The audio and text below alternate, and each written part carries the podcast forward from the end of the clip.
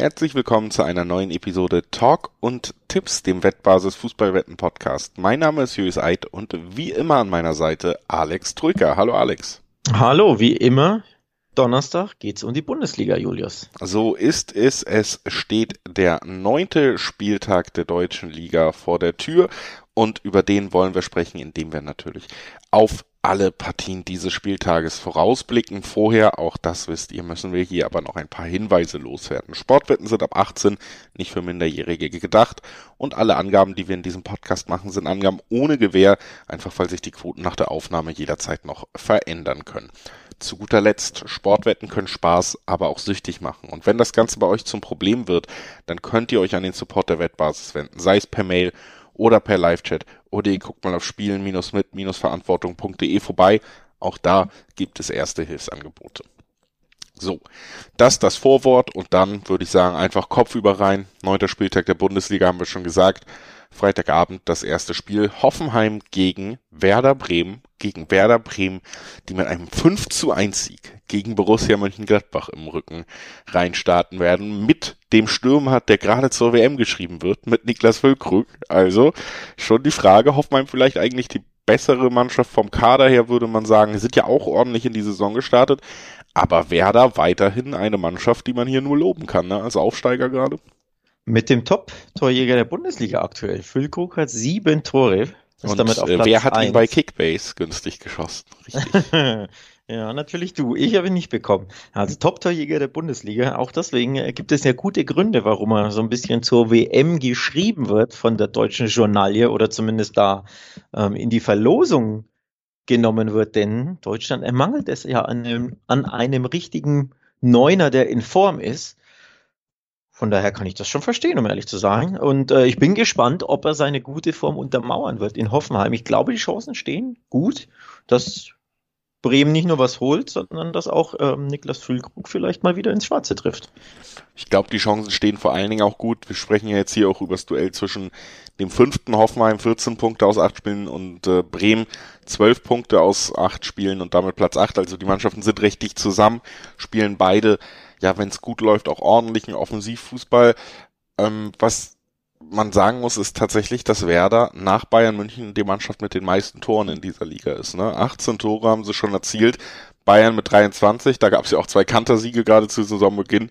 Aber ansonsten ähm, Top-Mannschaften, vermeintliche Top-Mannschaften wie Dortmund, äh, dann auch Tabellenführer Union oder Freiburg dahinter, die haben alle deutlich weniger Tore erzielt als Werder. Und Werder hat auch deutlich mehr Tore erzielt als Hoffenheim. Also geht hier schon offensiv vielleicht sogar ein bisschen als Favorit rein. Ich glaube tatsächlich, das wird ein Spiel sein, was attraktiv wird zum Freitagabend. Also wenn wir auf diese beiden Mannschaften gucken, Hoffenheim, die wollen dann auch offensiven Fußball spielen. Die haben traditionell schon defensive Aussetzer immer mal wieder drin. Die wollen oder selbst wenn sie es nicht wollen, wird das ein ziemlich offenes Spiel werden. Das kann natürlich auch so einer formstarken Offensive wie Werder sie hat zugutekommen. Ja, absolut. Ähm, ich glaube auch, das wird ein flottes Freitagabendspiel, kann man ja nicht immer über jedes Freitagabendspiel sagen. Aber ich glaube, dieses Freitagabendspiel, das ist, ähm, kann durchaus unterhaltsam werden, weil auch die Hoffenheimer ja ganz gerne nach vorne spielen und nicht immer so dermaßen sattelfest in der Abwehr sind.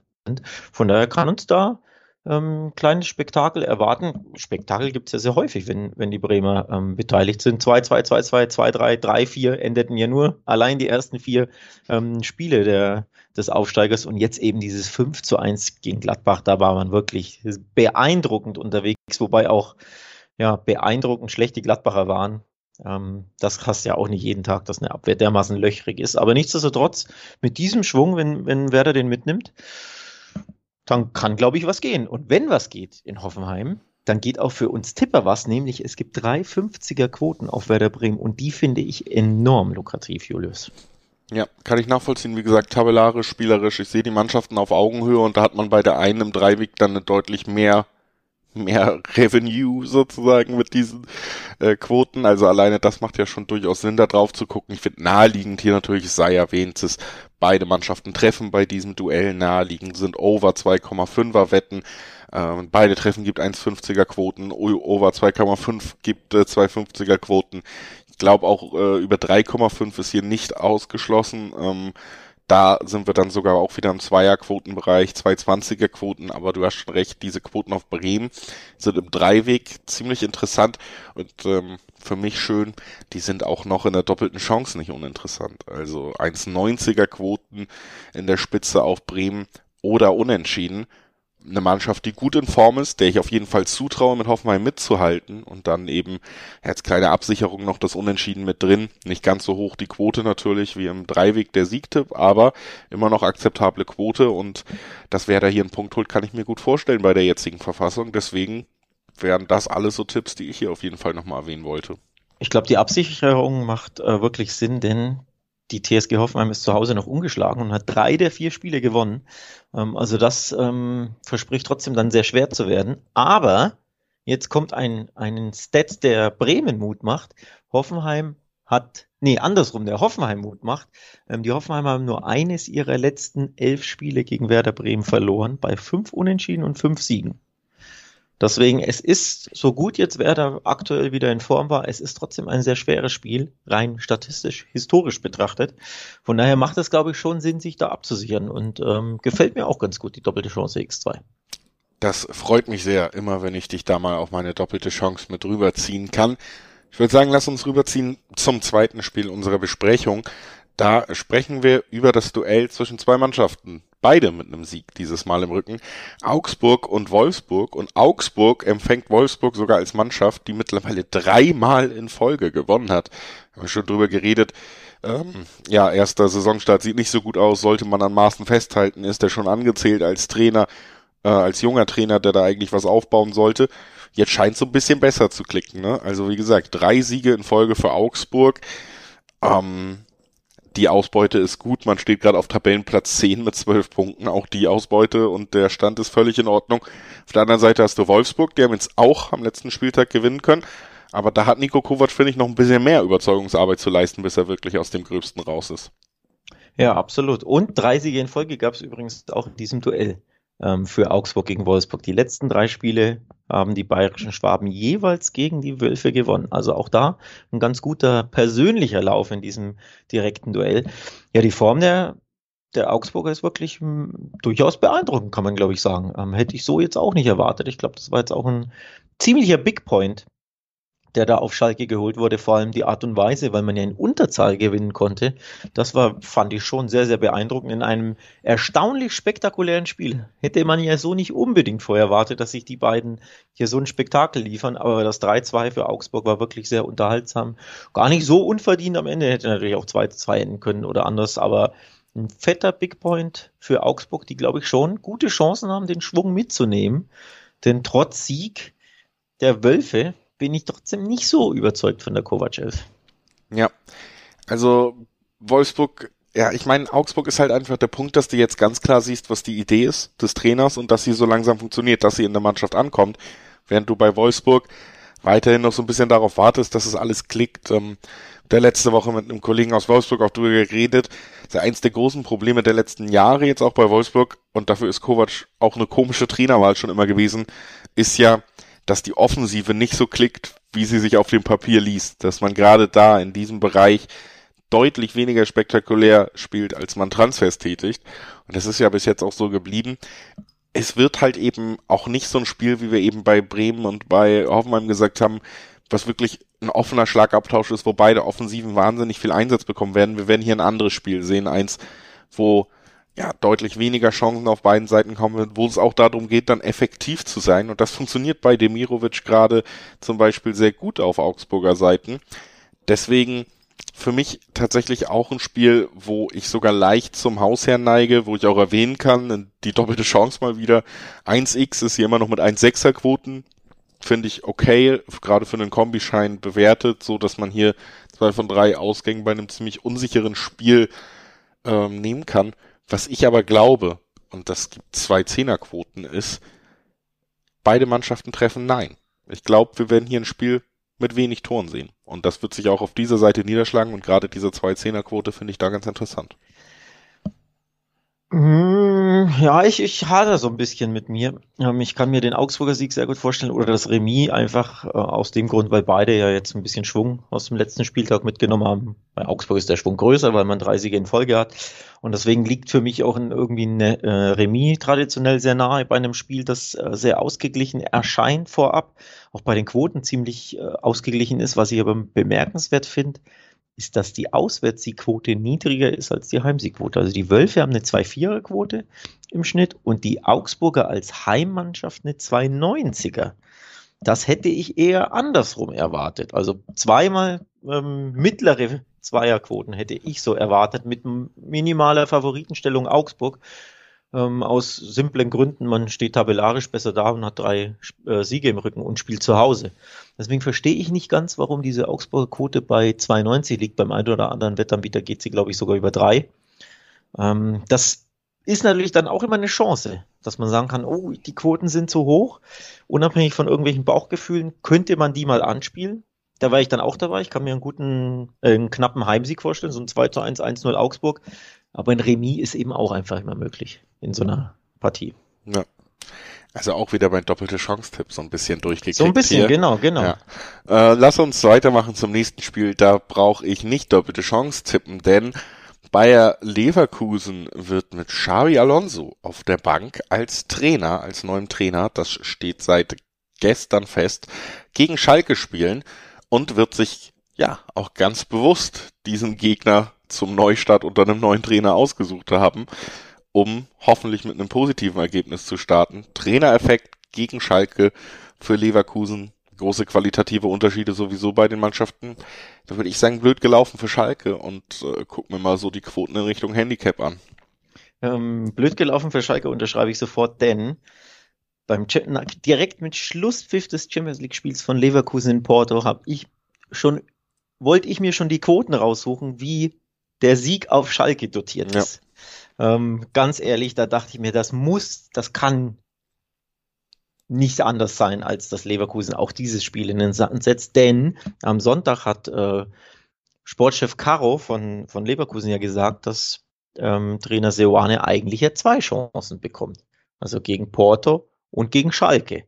Zwei Endspiele hat. Deswegen hätte ich schon gedacht, man wartet das Schalke-Spiel ab, aber scheinbar war das zu krass, dieses die Niederlage in Porto, dass sie doch dann direkt ähm, Seoane gefeuert haben. Und das ändert jetzt natürlich auch jegliche Herangehensweise von mir, denn mit, Seoane hätte ich gesagt, die Misere geht weiter. Ich meine, allein, dass Patrick Schick beim Stand von 0 zu 0 diesen Elfmeter verschießt, der einfach ja, die Führung möglicherweise den Sieg bringen kann und möglicherweise dann Seoane den Job rettet. Und natürlich verschießt er ihn. Da passt alles zusammen.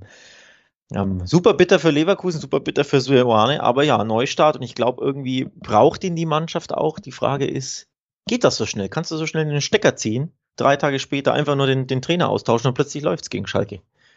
Ja, ich glaube, das kannst du tatsächlich in manchen Fällen so machen. Du hast es bei Rose und Leipzig gesehen, die ja auch wirklich nach drei Tagen Trainerschaft gegen Dortmund direkt ein sehr, sehr gutes Spiel und ein gutes Ergebnis erzielt haben. Wir reden ja hier über Mannschaften, die das Potenzial haben.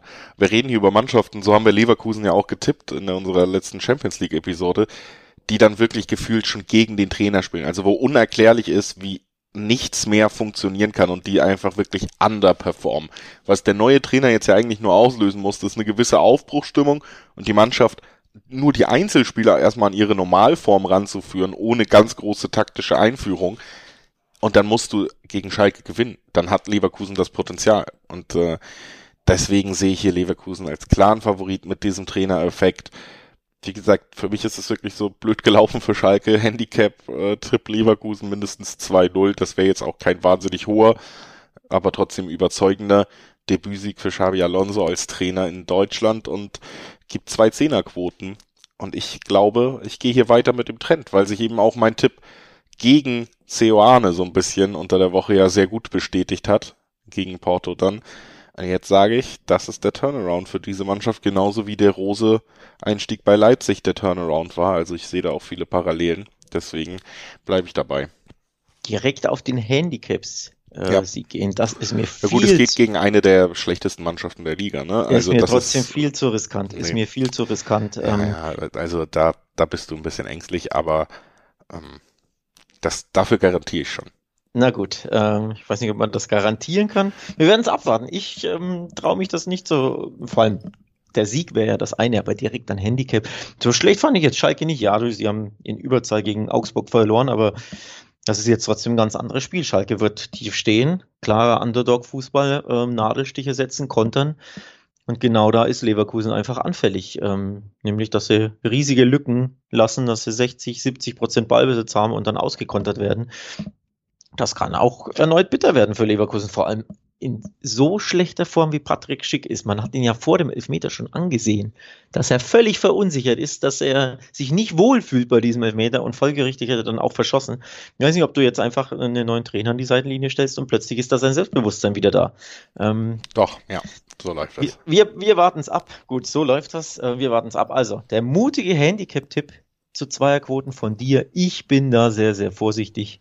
Ähm, 1,50er Quoten auf Leverkusen im normalen ähm, Dreiweg-Tipp ist für mich auch jetzt nicht lukrativ genug, denn die Krise ist wirklich brutal. Und es kann ja auch ein bisschen dauern, bis so ein Trainerwechseleffekt zum Tragen kommt. Deswegen höre ich mir deinen Tipp an, hab mir das notiert, dass du das garantierst, dass hier Leverkusen 2-0, 3-0, 3-1 oder höher gewinnt. Wir warten es ab. Wir warten es ab, wir sind gespannt.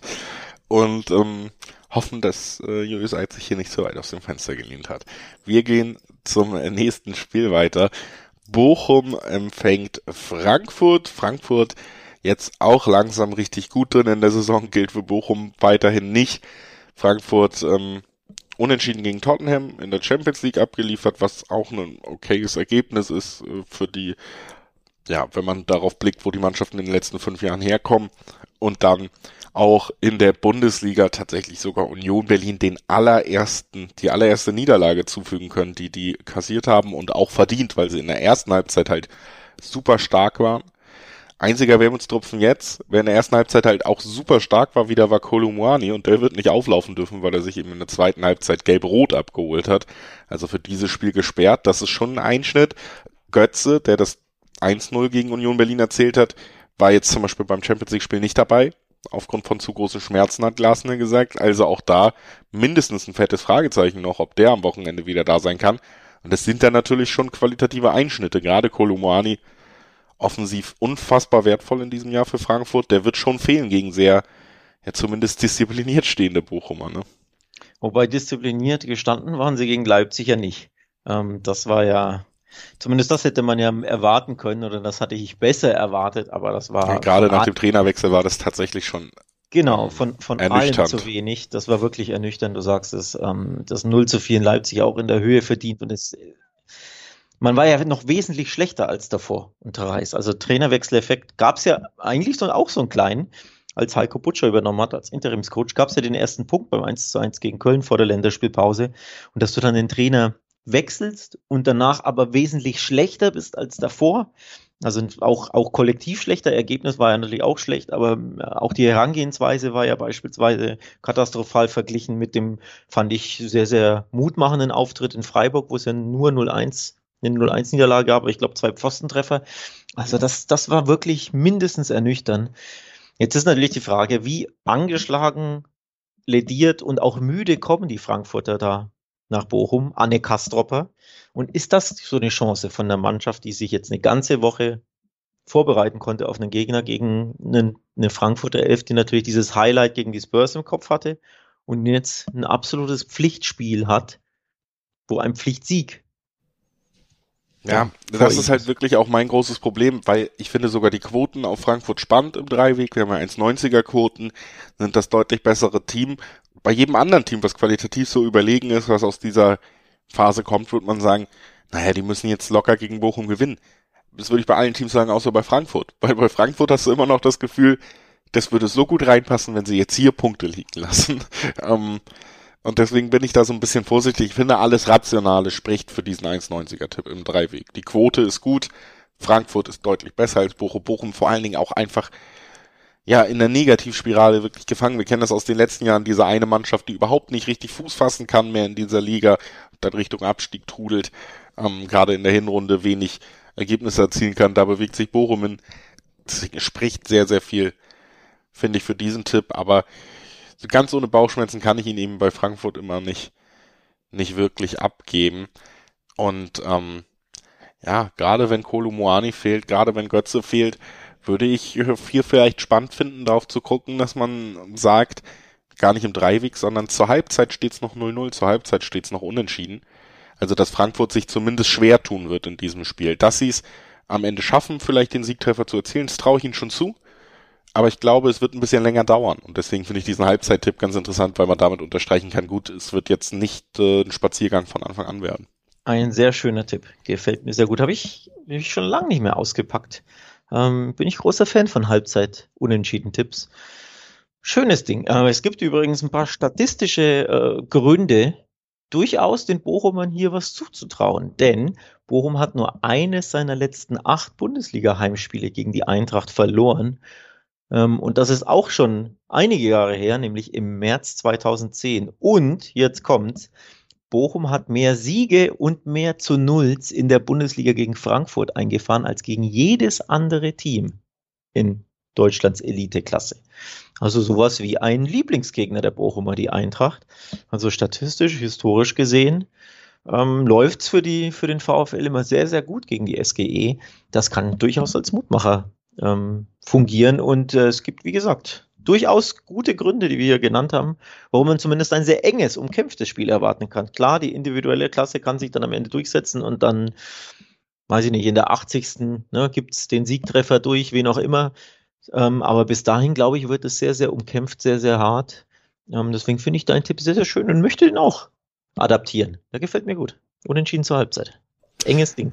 Das freut mich doch, dass ich da mal deinen Geschmack getroffen habe. Ich würde sagen, lass uns mit Schwung weitergehen zum nächsten Spiel in dieser Besprechung. Mainz empfängt Leipzig und wie gesagt, auch schon so ein bisschen durchgekommen in dieser Besprechung.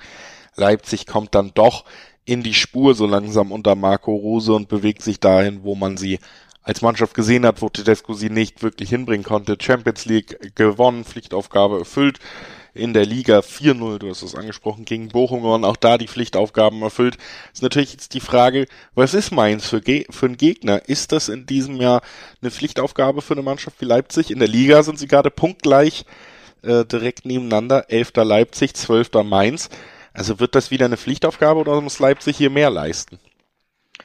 Ähm, Stand heute, Stand aktuell bezüglich ähm, der Form der Mainzer ist das eine Pflichtaufgabe, ja. Denn äh, Mainz hat jetzt drei Spiele nicht gewonnen, hätte eigentlich sogar alle drei verlieren müssen. Es gab ja das 1-1 gegen Hertha mit dem Ausgleichstor in der 92. Also eigentlich hätte man das auch gut und gerne verlieren können, dieses Heimspiel. Ähm, deswegen ist Mainz aktuell einfach nach mehr als soliden Start mit drei Siegen in äh, fünf Spielen ist Mainz aktuell nicht gut drauf und RB Leipzig unter Rose, glaube ich, kommt wirklich jetzt in die Spur. Und deswegen gehe ich äh, mit und sage ja, das ist aktuell aus Leipziger Sicht ein Pflichtsieg. Der dann aber quotentechnisch super interessant ist. Ne? Also Leipzig hat hier zwei 30er Quoten im Dreiweg. Das finde ich sehr hoch für eine vermeintliche oder wirkliche Spitzenmannschaft jetzt wieder unter Marco Rose. Und ja, dann muss man es vielleicht auch manchmal ein bisschen abkürzen und sagen, gute Quoten, bessere Form. Rose muss langsam in Form kommen und diese Form halten mit Leipzig und ich traue es ihm im Moment zu. Deswegen würde ich diese 230er Quoten so mitnehmen. Ja, gehe ich mit. Ähm, finde ich auch sehr, sehr interessant, ähm, da direkt im Dreiweg auf Leipzig zu setzen. Ich finde die Quoten auch ähm, angesichts der Form ein bisschen zu hoch. Ähm, ist also eine, eine große Chance für die Tipper. Und ich sag auch, Leipzig gewinnt das. Die Form ist besser. Ein Kunku könnte mal wieder treffen, ist jetzt auch wieder gut in Form. Ähm, man hat jetzt in der Champions League nach anfänglichen Problemen souverän hinten raus gegen Celtic gewonnen, Selbstbewusstsein getankt. Ja, ich gehe auch auf den Leipziger Auswärtssieg zu zweier Quoten. Ich finde, das ist echt eine interessante Sache. Weißt du, wo wir auch mal raufgehen sollten und alle Hörer auch? Auf predictor.wettbasis.com.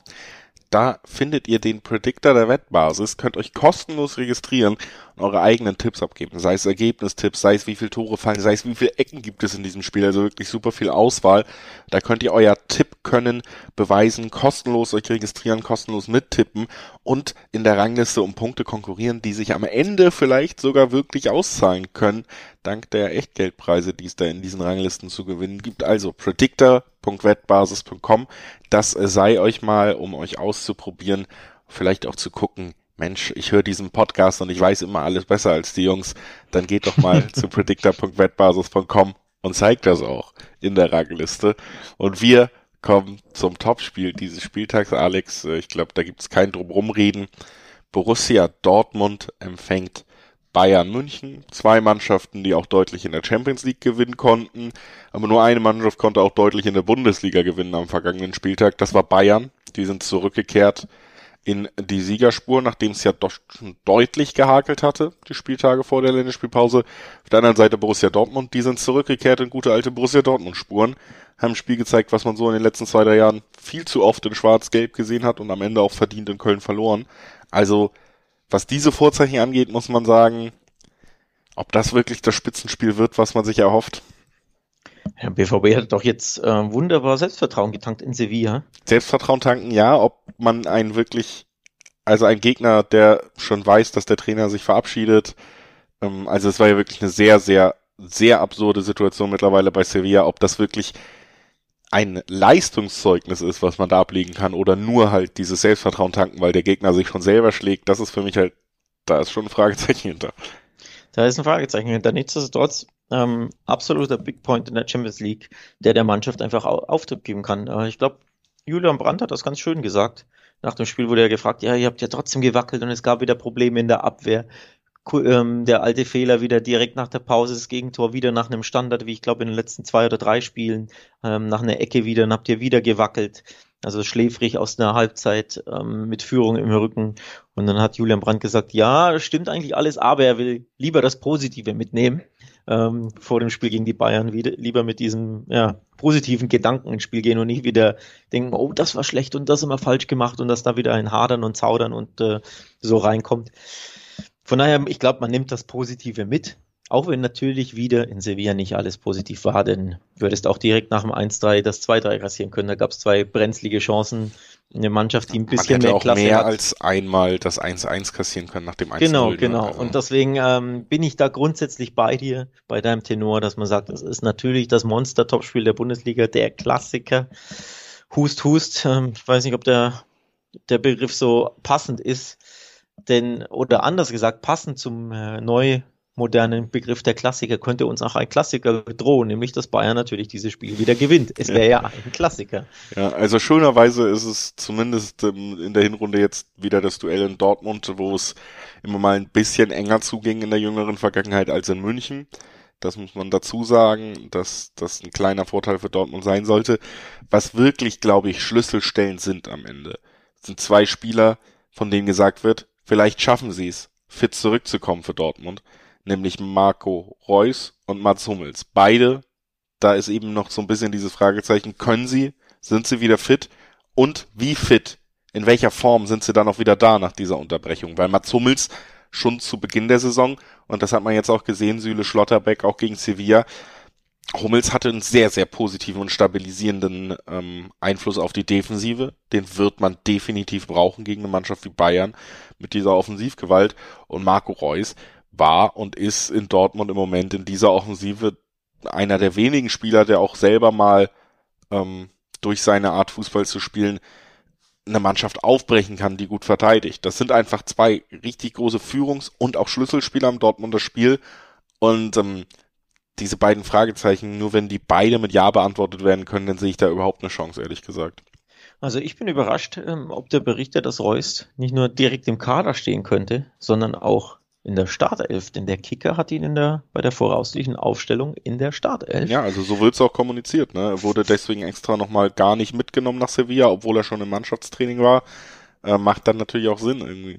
Weiß ich nicht, ob das Sinn macht, denn normalerweise nach so einer Verletzung würdest du ja erstmal sagen, ich gebe ihm hier 20, 30 Minuten. Ja, aber du hast jetzt das, das Spiel, was vielleicht nochmal die Liga für dich tatsächlich interessant machen könnte, was die Stimmung komplett umdrehen könnte. Also es ist ja einfach gerade aus Dortmunder Sicht ein super wichtiges Spiel. Selbst wenn Bayern liegen lässt, dann ist es irgendwie Mund abwischen und wir schießen die nächsten fünf Gegner aus dem Stadion und dann sind wir wieder Platz eins in der Tabelle. Für Dortmund sind diese direkten Duelle ja so ein bisschen die einzige Chance, sich selber Mut zu machen, dass man da mithalten kann in der Tabelle. Ne? Also es ist schon auch so ein Gefälle darin und dass man da dann die besten Spieler spielen lassen will und das ist Marco Reus bis jetzt in dieser Saison gewesen. Das kann ich schon nachvollziehen. Ja, nachvollziehen kann ich es auch. Es kam für mich nur oder würde ein Ticken überraschend kommen, wenn er, wie gesagt, nicht nur im Kader steht, ist ja das eine, sondern direkt in der Startelf. Ähm, nachdem es ja anfänglich hieß, oh Gott, oh Gott, da könnte sogar die WM in Gefahr sein und der Fuß ist ja wirklich bitter umgeknickt, das sah ja übel aus.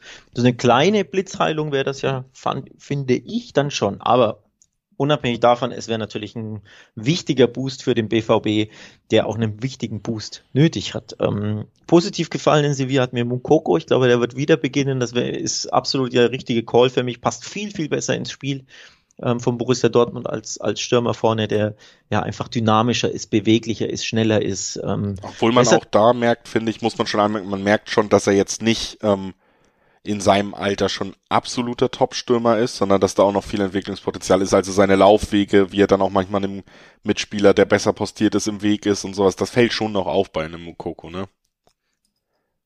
Natürlich fällt das auf, aber nochmal, gegenüber Modest ist ja. er einfach der bessere Fit im Sturm, der besser zur Mannschaft passt, besser als Spieler funktioniert, jetzt mal unabhängig von Toren, ähm, das ist ja immer das eine, wobei Modest hat ja auch erst eins, aber einfach besser zur, fußballerisch besser zur Mannschaft passt. Und das ist dann, glaube ich, auch sehr, sehr wichtig für den BVB, dass du da ja nicht so einen isolierten Mittelstürmer hast, der einfach nur Flanken braucht und sonst nicht stattfindet, sondern dass du als Mannschaft besser klickst mit so einem spielerischen Stürmer.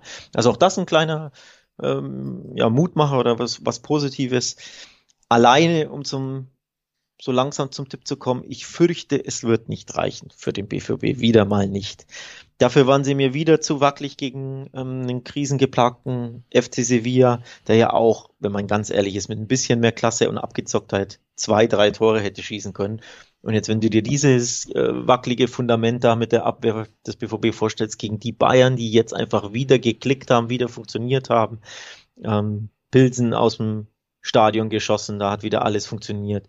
Leroy Sané ist klasse drauf, hat Selbstbewusstsein. Manet trifft wieder. Da kommt ja ein ganz anderes Biest auf den BVB zu. Deswegen mache ich mir schon erneut Sorgen aus Dortmunder Sicht und natürlich auch aus Bundesliga-Sicht, denn wir hoffen uns ja immer wieder, hier ist ein spannendes Duell. Aber ich fürchte, die Bayern werden da wieder wenig Spannung zulassen. Ja, kann ich mir auch gut vorstellen. Das Einzige, was so ein bisschen Hoffnung macht, sind die Auftritte vor dem Sieg jetzt vor der Länderspielpause, wo man schon gesehen hat, ey, so hundertprozentig, wenn es nicht läuft, kann dieses Bayern vielleicht auch nicht immer so zurückfinden wie ein Bayern mit einem Torjäger wie Lewandowski, der dann einfach in den wichtigen Momenten ein Spiel drehen kann. Ähm, ich glaube, der billigste Tipp des Wochenendes und auch der billigste Tipp, den, den ich seit langem in diesem Podcast abgegeben habe, den würde ich hier tatsächlich einfach nehmen, nämlich beide Teams treffen. Das ist eigentlich Tradition bei diesem Duell.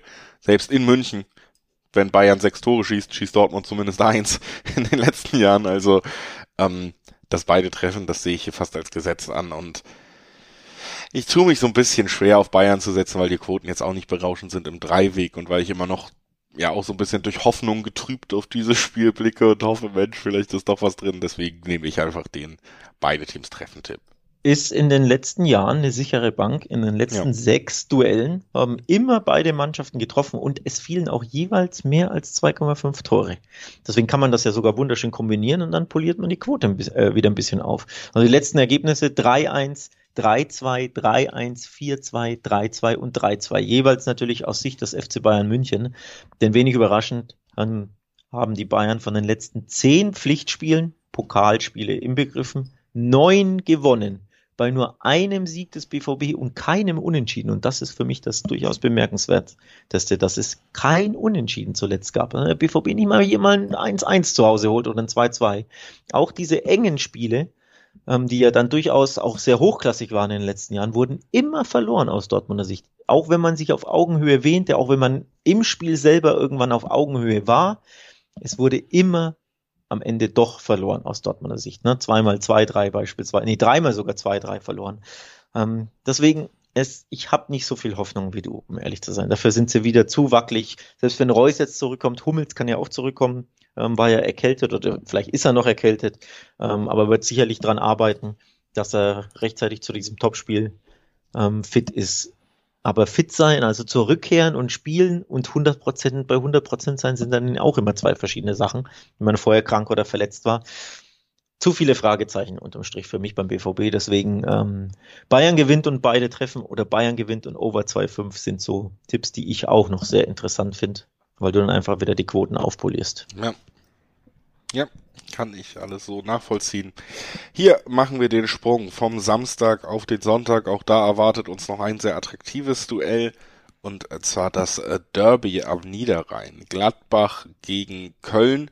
Also ein emotionales Spiel, gerade aus Gladbacher Sicht, glaube ich, auch ein sehr wichtiges Spiel, denn in den letzten Derbys, in den letzten Jahren, wo ja auch die Stimmung vor Ort nicht ganz so gut war und nicht so viel rund lief, sah man nicht so gut aus. Jetzt hat man am vergangenen Wochenende schon gegen Werder diese deutliche Klatsche bekommen, da wollte gar nichts laufen.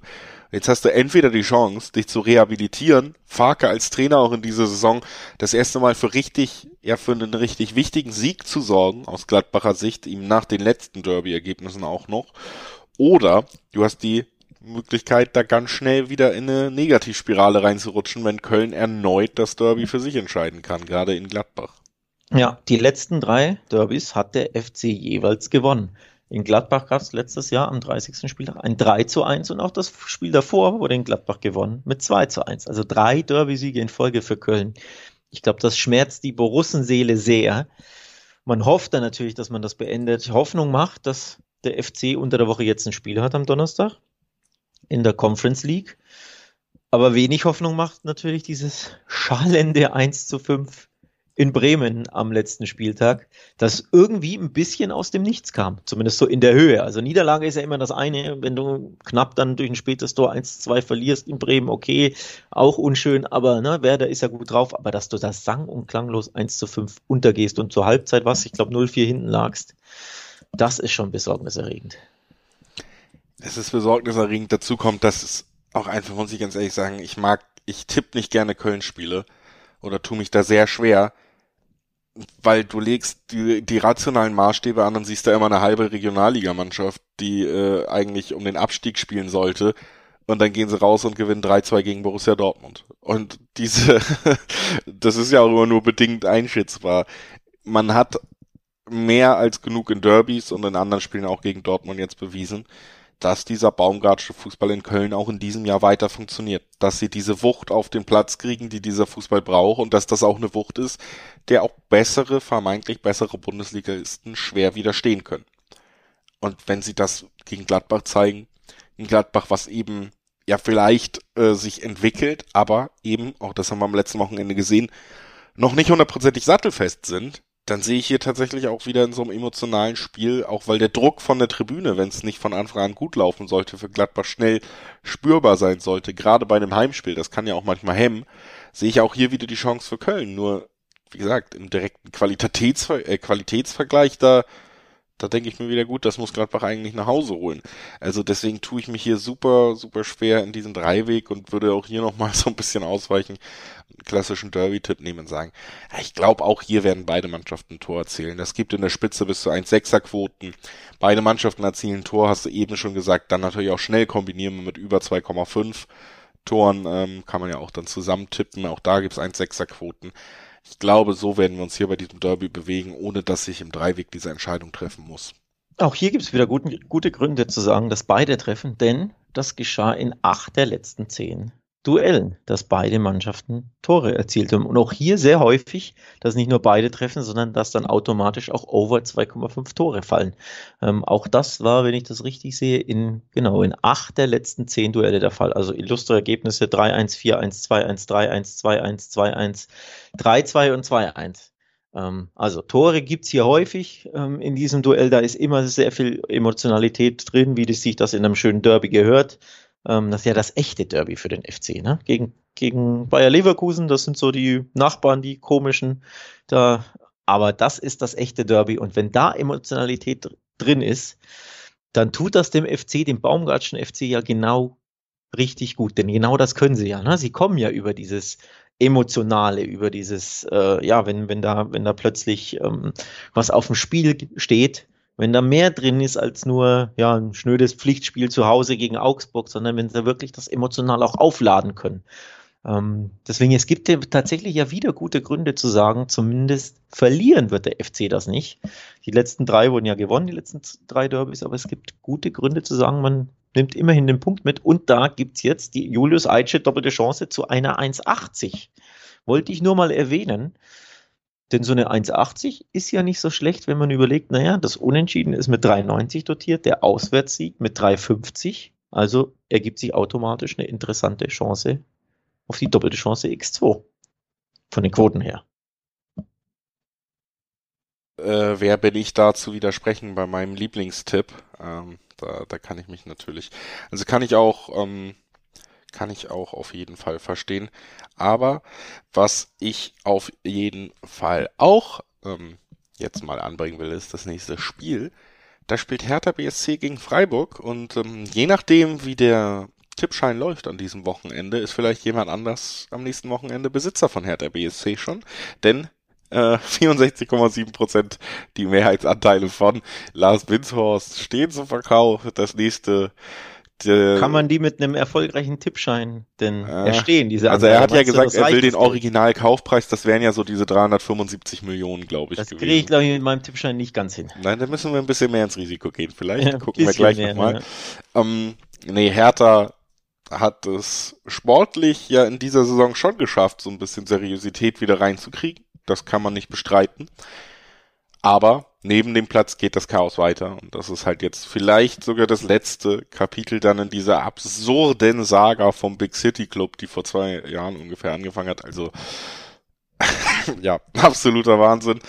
Ähm, sportlerisch, wie gesagt, finde ich unter Sandro sportlerisch, sportlerisch, Sport, sportlich, sportlich gesehen haben, ähm, wir kommen langsam durcheinander, wir sind auch schon lange im Podcast, ähm, haben sie sich gefestigt in dieser Saison kann man nichts anderes sagen unter Sandro Schwarz. Das ist auf jeden Fall deutlich seriöser, was man da zeigt. Und ich glaube auch, sie werden nicht so wahnsinnig in Gefahr geraten wie in den letzten beiden Jahren. Aber jetzt geht's eben gegen Freiburg und das ist noch ein anderes Kaliber an seriöser Arbeit. Ne?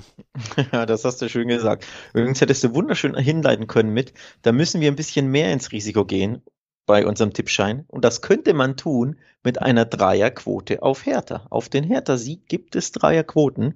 Das ist schon, da ist Risiko dabei, aber da ist eben auch die interessante Quote dabei, die uns vielleicht doch näher bringt an den ja. Anteilekauf bei Hertha. Das stimmt, aber die Quote für, auf Freiburg finde ich deutlich interessanter, muss ich ehrlich sagen.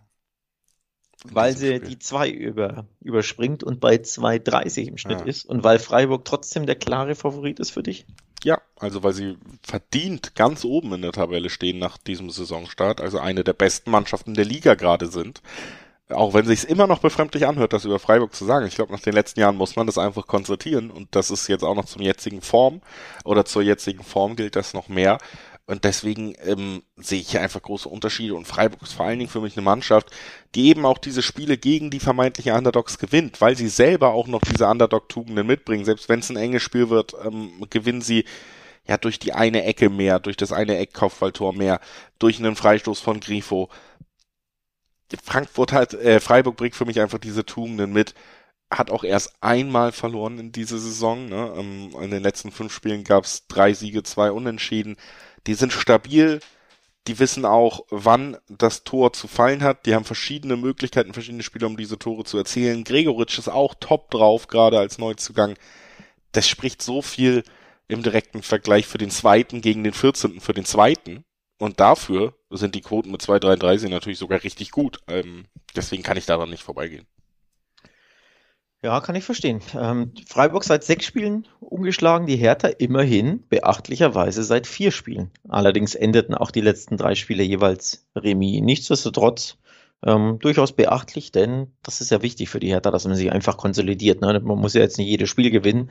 Ähm, schön wäre es natürlich, aber dass man sich einfach konsolidiert, ist ja auch einfach sehr, schon mal positiv. Das zeigt ja auf, dass Sandro Schwarz da eine gute Arbeit macht und dass sich ähm, ja der Dampfer der alte Dame-Dampfer da in die richtige Richtung bewegt. Aber du hast das schon angesprochen. Freiburger so abgezockt und abgeklärt, wie sie sind.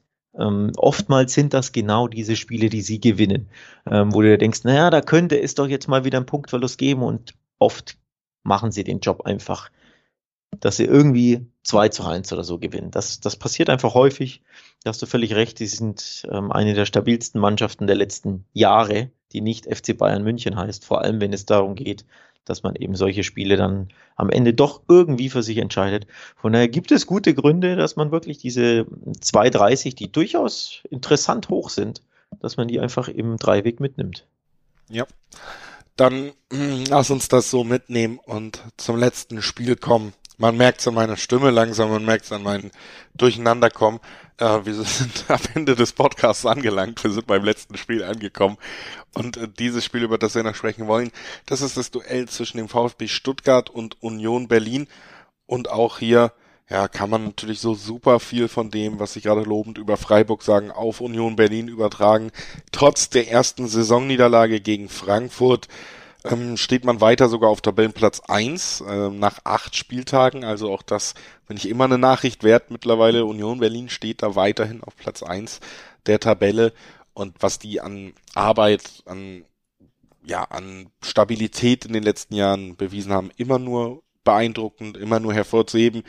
Während Stuttgart in dieser Saison ja weiterhin eine Mannschaft ist, wo man sich fragt, ja, ich, man sieht ja die guten Ansätze, aber es klappt nicht so, wie man will. Und ähm, das könnte sich irgendwann noch rächen, wenn die nächste Saison wieder da unten stattfindet bis zum letzten Spieltag und dann brauchst du wieder Glück, dann irgendwann ähm, ist dieser Ansatz vielleicht auch vorbei.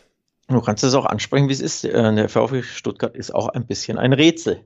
Ähm, das, für mich ist das sehr, sehr rätselhaft, was da immer passiert, weil sie einfach keine Stabilität reinbekommen. Vor allem, es, steht und fällt halt mit der Abwehr. Und die ist das Gegenteil von stabil. In nur einem Spiel wurde die Null gehalten beim 0 zu 0 in Köln. Ansonsten gab es zuletzt einfach immer wieder viel zu viele Gegentore. Nicht nur das eine obligatorische, sondern zuletzt ja drei in Folge gegen Frankfurt, Wolfsburg und bei den Bayern beim 2 zu 2 hat man ja nur zwei Gegentore äh, kassiert und immerhin den Punkt geholt. Das war ja auch schon überraschend. Aber jetzt zuletzt eben gegen Frankfurt und Wolfsburg Mannschaften, gegen die man nicht unbedingt zweimal verlieren muss, vor allem aber auch nicht unbedingt jeweils drei Gegentore kassieren muss, hat sich einfach diese Abwehr ähm, Schwäche wieder mal offenbart. Zudem hat äh, der Torwart mal wieder gepatzt. Müller sah da nicht gut aus. Man kam wieder zurück, man hat Moral bewiesen, man hat auch wieder bewiesen, dass im Sturm dann schon immer was geht, aber dann doch wieder verloren. Also wieder ein bisschen auf und ab. Es gab positive Sachen, es gab wieder überwiegend auch negative Sachen und deswegen ist der VfB Stuttgart einfach ein Rätsel.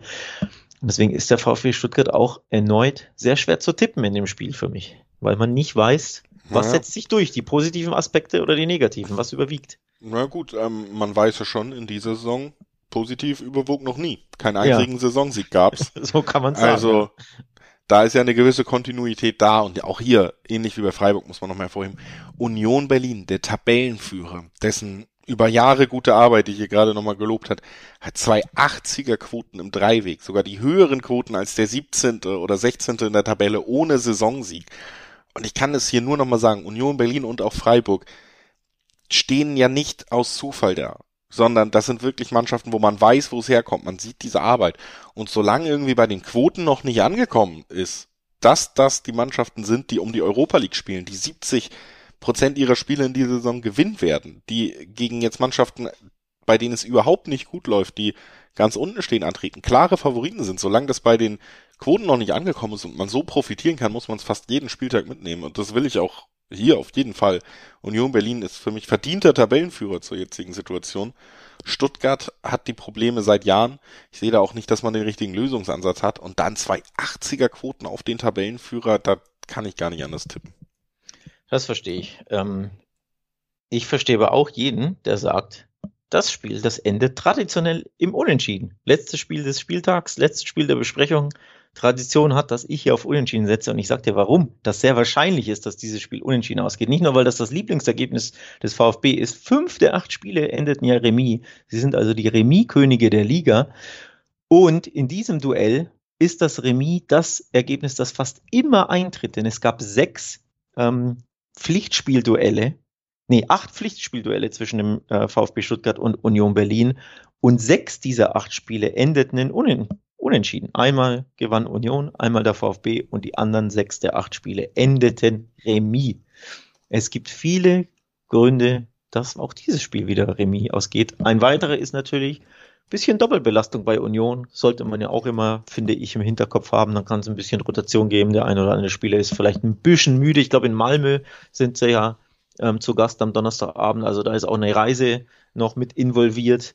Ähm, kann man, finde ich, auch einkalkulieren. Und nochmal, der VfB ist ja trotzdem eine sehr kompetitive Mannschaft, nur sie können halt einfach nicht gewinnen. Aber sie haben immer wieder Momente, da siehst du schon, das ist irgendwo ist da eine gute Bundesligamannschaft drin versteckt, nur sie schaffen es nicht über 90 Minuten, das zu zeigen, weil die Abwehr oft nicht stabil ist. Aber sie trotzdem zeigen sie oft genug, dass sie wirklich sehr, sehr gut mithalten können. Eben beispielsweise in München ähm, haben sie ja das Unentschieden geholt. Gegen Bremen hätten sie um ein Haar gewonnen. Zu Hause gegen Leipzig gab es ja auch das Unentschieden. Also es sind ja respektable Ergebnisse dabei, die eben im Remis endeten. Und deswegen sage ich, auch dieses Spiel wird wieder Remis enden.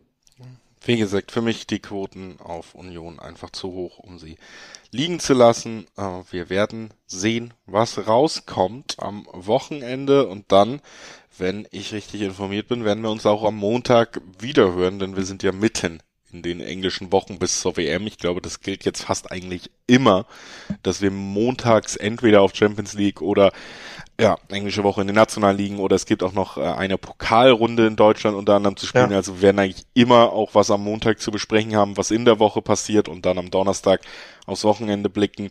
Wer da trotzdem nichts ähm, verpassen will bei unserem Podcast und bei diesen ja, bei diesem vollen Veröffentlichungsplan, dem sei natürlich nochmal empfohlen. Klickt doch einfach mal auf Abonnieren. Egal, wo ihr diesen Podcast hört, sollte es diese Option ergeben und dann verpasst ihr auf keinen Fall mehr eine neue Folge von Talk und Tipps. Und damit sagen wir Tschüss für heute und bis Montag. Ciao.